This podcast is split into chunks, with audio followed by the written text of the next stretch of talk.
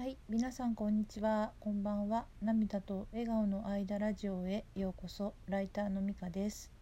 このラジオでは日々の暮らしの中での気づきを話しています。今日は前々回171回目に話した子育てのあの葛藤の話の続きをします。えっとこれはですね、あの中学校1年生のあの HSC 人一倍敏感な子と思われる息子があの日直のね日朝あの早く行かなくてはいけなかったんですけれどもその日直の段取りが不安ということでねその気持ちにちょっと襲われてしまってせっかくね早起きはできたんですけど気持ちが整わなくてあの8時10分までに職員室に行くっていうねあのことができなかったんですね金曜日に。でその時のねあの私の気持ちのあの葛藤みたいなのをねあの話したんですけどもその続報というかそれからねどうしたかっていう話とそこから自分が今考えてる話をねしたいなと思います。えっと、その金曜日はですね、あのー、その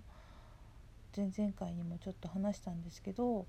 息子のことがね気になりながらも一日中ね気にしててもあのしょうがないというか私の、まあ、精神というか体が持たないから、まあ、気持ちをまあ切り離すというか切り替えて、まあ、一日をね過ごしてたんですけど、まあ、夕方ね息子が帰ってきたんですねで話を聞きました。で表情をね見たら、まあ、心なしか顔は穏やかというか一仕事を終えた感じ達成感を感じてるのかなというふうに見えたんであ、まあ、どうにかこうにかうまくいったのかなと思ったんですね。でもでもっていうか話を聞いていたらもう一回ね月曜日に日直をやり直すことになったって言ってたんであどういうことなんだろうと思って詳しく話を聞いたところ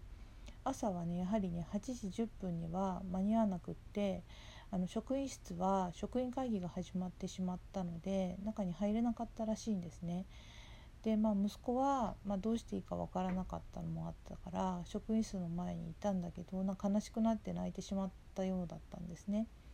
でまあ生徒たちがま通りがかるけれども特にまあま声をかけてくれる人はまいなかったと。でまあ通りがかった保健の先生だったかなんか、まあ、職員会議に出てないような先生だったようなんですけれどもが通りがかってね声をかけてくれて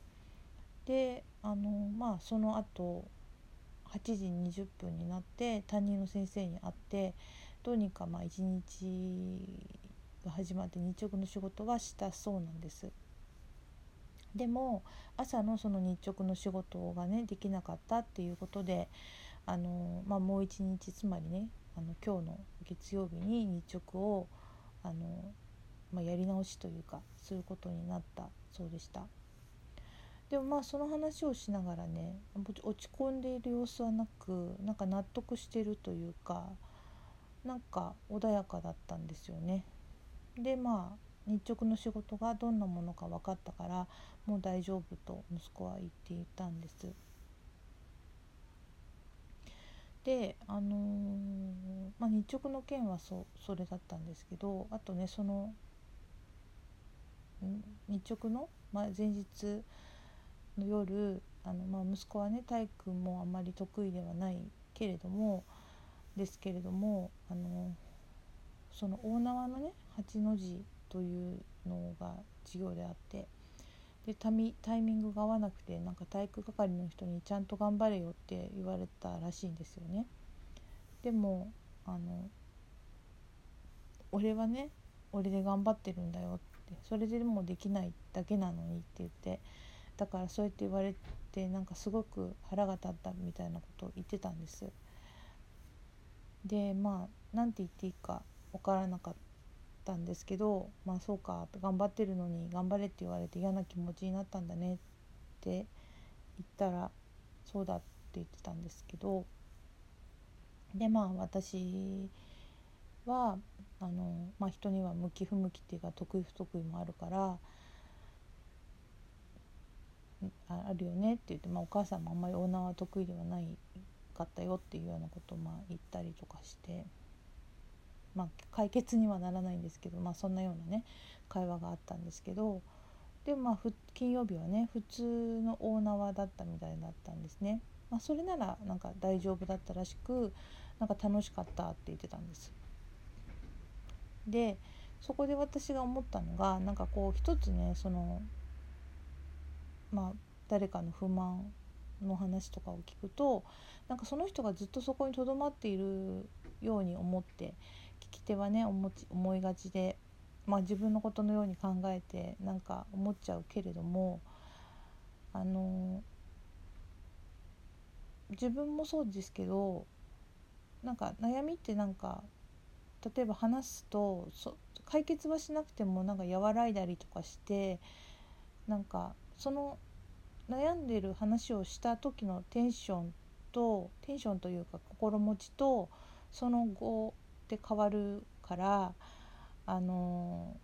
なんか時間が経つと悩みとか不満とかはね打ち明けた人っていうのは もうそこにいないんだなっていう ことがねなんか改めて分かりましたね。だから寄り添って一緒に考えることは大切だしあのいいけれどなんか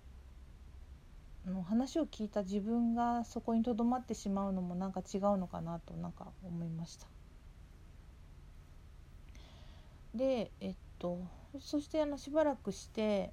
あの午後6時ぐらいですかね学校から電話がかかってきたんですね。で担任の先生からでした。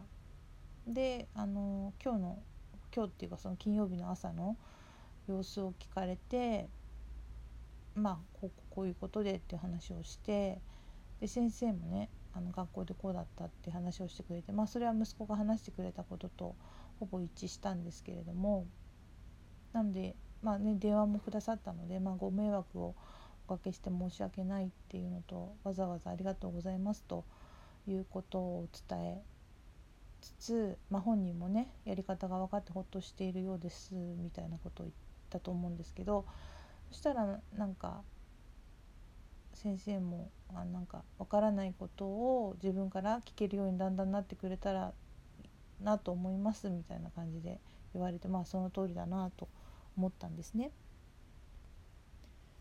で電話を切ってから、まあ、その話を息子にしてなんか私だったら、まあ、前日に先生なり友達なりに分からないことを聞いてから当日を迎えると思うなって言ったら、まあ、そうかって息子がなんかあそっかみたいな感じで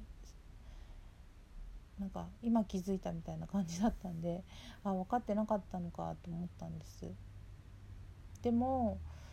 でもう一つ、まあ、私が反省したのは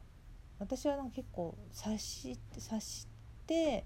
いろいろ先回りしてきちゃったことがねこうなここにつながってるのかなと思ったんですね。例えば息子がまあこれが嫌だとかこれが不快みたいなことを言うとじゃあこうこういうふうにされたいのかなとかこれが欲しいんだろうなと思ってなんかこうやってあげたりとか小さい時からしてしまったから、まあ、これがこうしてほしいとかこれが聞きたいとかねあの自分で言う力が育たなかったのかなと思ってそういう機会をね私が奪ってしまっていたんだなと、まあ、反省をしました、まあ、今回初めて気づいたことではないんですけど今回まあ改めてそう感じたんですね。